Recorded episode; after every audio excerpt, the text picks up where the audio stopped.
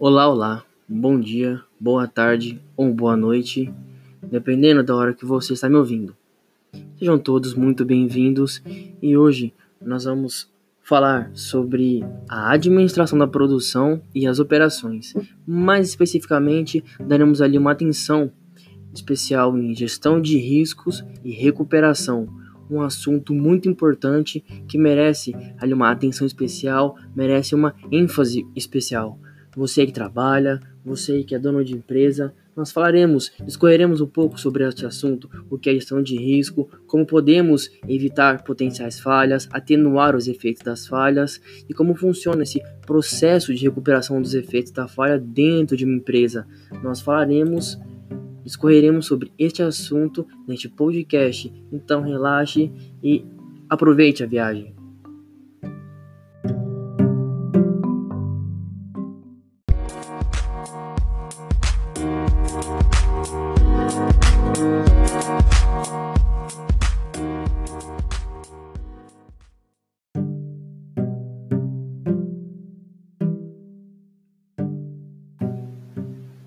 Muito bem, então vamos lá. A gestão de risco, ela é basicamente um processo que visa ajudar as organizações a entender, avaliar e agir sobre todos os seus riscos, com uma visão de aumentar a probabilidade de seu sucesso e, logicamente, reduzir a probabilidade de falha. Porque você que é dono de empresa, você que trabalha, com certeza não, não quer que ocorram falhas diariamente dentro da sua empresa. Por isso, existe a gestão de risco, que ela consiste basicamente em quatro atividades.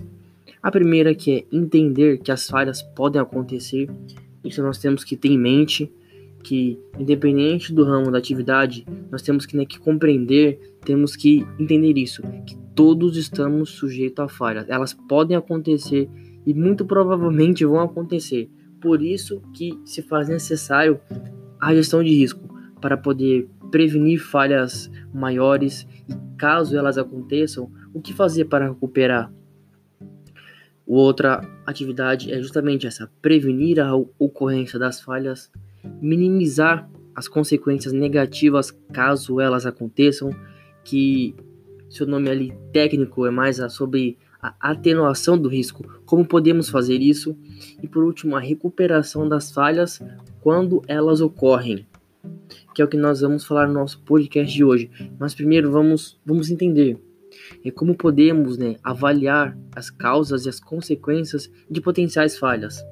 Existem várias causas que, que podem ocorrer essas falhas, como a operação, falha de projeto, falha de instalações, de funcionários, fornecedores, clientes, perturbação ambiental, empresas que trabalham com esse, com esse tipo de atividade, com esse tipo de ramo, enfim, sim, são, são inúmeros. E há três modos para podermos mensurar essas falhas.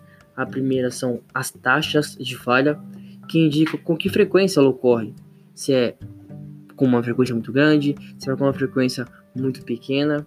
Temos também a confiabilidade, que é basicamente ela mede as chances de ocorrer tal falha.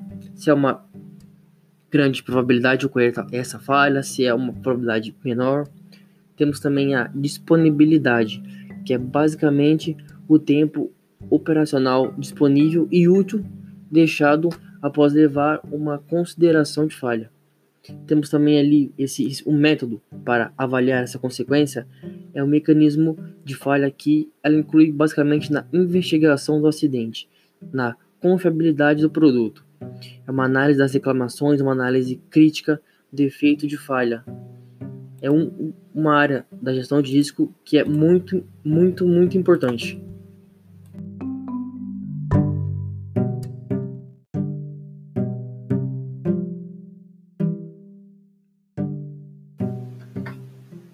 Como as falhas podem ser evitadas? Existem ali alguns métodos que podem evitar possíveis falhas, como por exemplo a manutenção de equipamento uma manutenção preventiva ali onde é feita no equipamento, ela pode muito bem ser evitada, pode muito bem evitar que aquele equipamento dê problema, que se aproveite melhor a sua vida útil. Muitas vezes o maquinário dá problema por ali, por algum erro, por alguma besteira que acaba ali prejudicando toda ali uma linha de produção sendo que uma manutenção preventiva poderia muito bem ter sido, ter sido feita, evitando aquele tipo de problema, evitando custos maiores para a empresa. E tem, teria como também administrar, né, atenuar os efeitos dessa falha, que é basicamente diminuir né, as consequências negativas dela na empresa. É, ações né, que podem ser tomadas para isso, uma delas é chamada de planejamento da atenuação, que é a atividade né, que assegura que todas as circunstâncias de falhas possíveis sejam apontadas. Isso é muito importante. É muito importante citarmos esse ponto, né? Que todas as circunstâncias de falhas possíveis sejam apontadas. É muito importante fazermos ali esse mapeamento dentro da empresa. Saber ali onde pode ali ocorrer a falha, tanto ali durante a fabricação quanto durante o transporte. Isso, isso se faz é muito importante, é, é necessário ter isso dentro de uma empresa, ter esse, esse mapeamento, ter essa noção de tudo aquilo que pode dar errado. Caso ocorra a falha, existe também o processo né, de recuperação, que podem, né, as empresas podem muito bem se recuperar essas falhas, que porém a recuperação ela precisa ser muito bem planejada e os procedimentos estabelecidos para descobrir quando as falhas ocorreram, quando elas podem ocorrer, orientar né, a ação apropriada a ser tomada e aquele indivíduo responsável ou aqueles indivíduos responsáveis eles sejam informados disso. As organizações elas precisam projetar respostas adequadas à falha.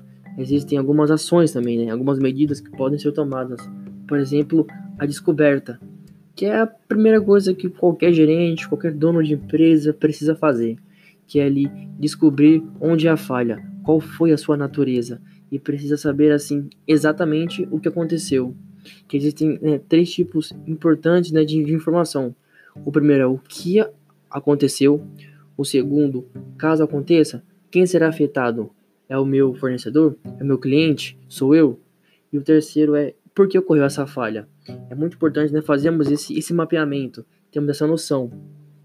Outra medida também é justamente que é chamado de ação que existem são três, são três ações a serem tomadas.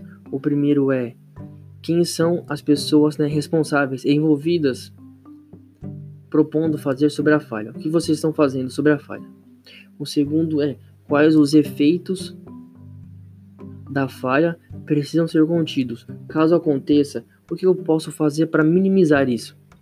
E o terceiro é necessário algum tipo de acompanhamento para assegurar que as ações de contenção realmente isolaram a falha. Isso aí entra né, basicamente no, no, processo também de atenuação da falha, que né, visa o que?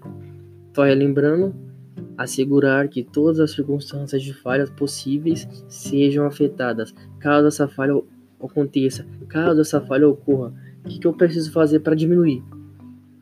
Um exemplo também, por último, é a nossa aprendizagem. Né? Nós temos, temos tudo aquilo não há nada que não possa né, ser, ser é, tirado uma lição disso. Caso nessa falha, caso essa falha ocorra, né, durante o planejamento da falha, né, a aprendizagem, nós né, basicamente se envolve né, revisar a falha e descobrir a origem. Caso aconteça essa falha, descobrir aí a sua origem para que possa, né, possamos assim, melhorar o nosso processo, para assim possamos melhorar cada vez mais os processos da empresa.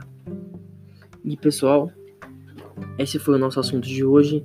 Espero ter ajudado. Fique com Deus e até a próxima.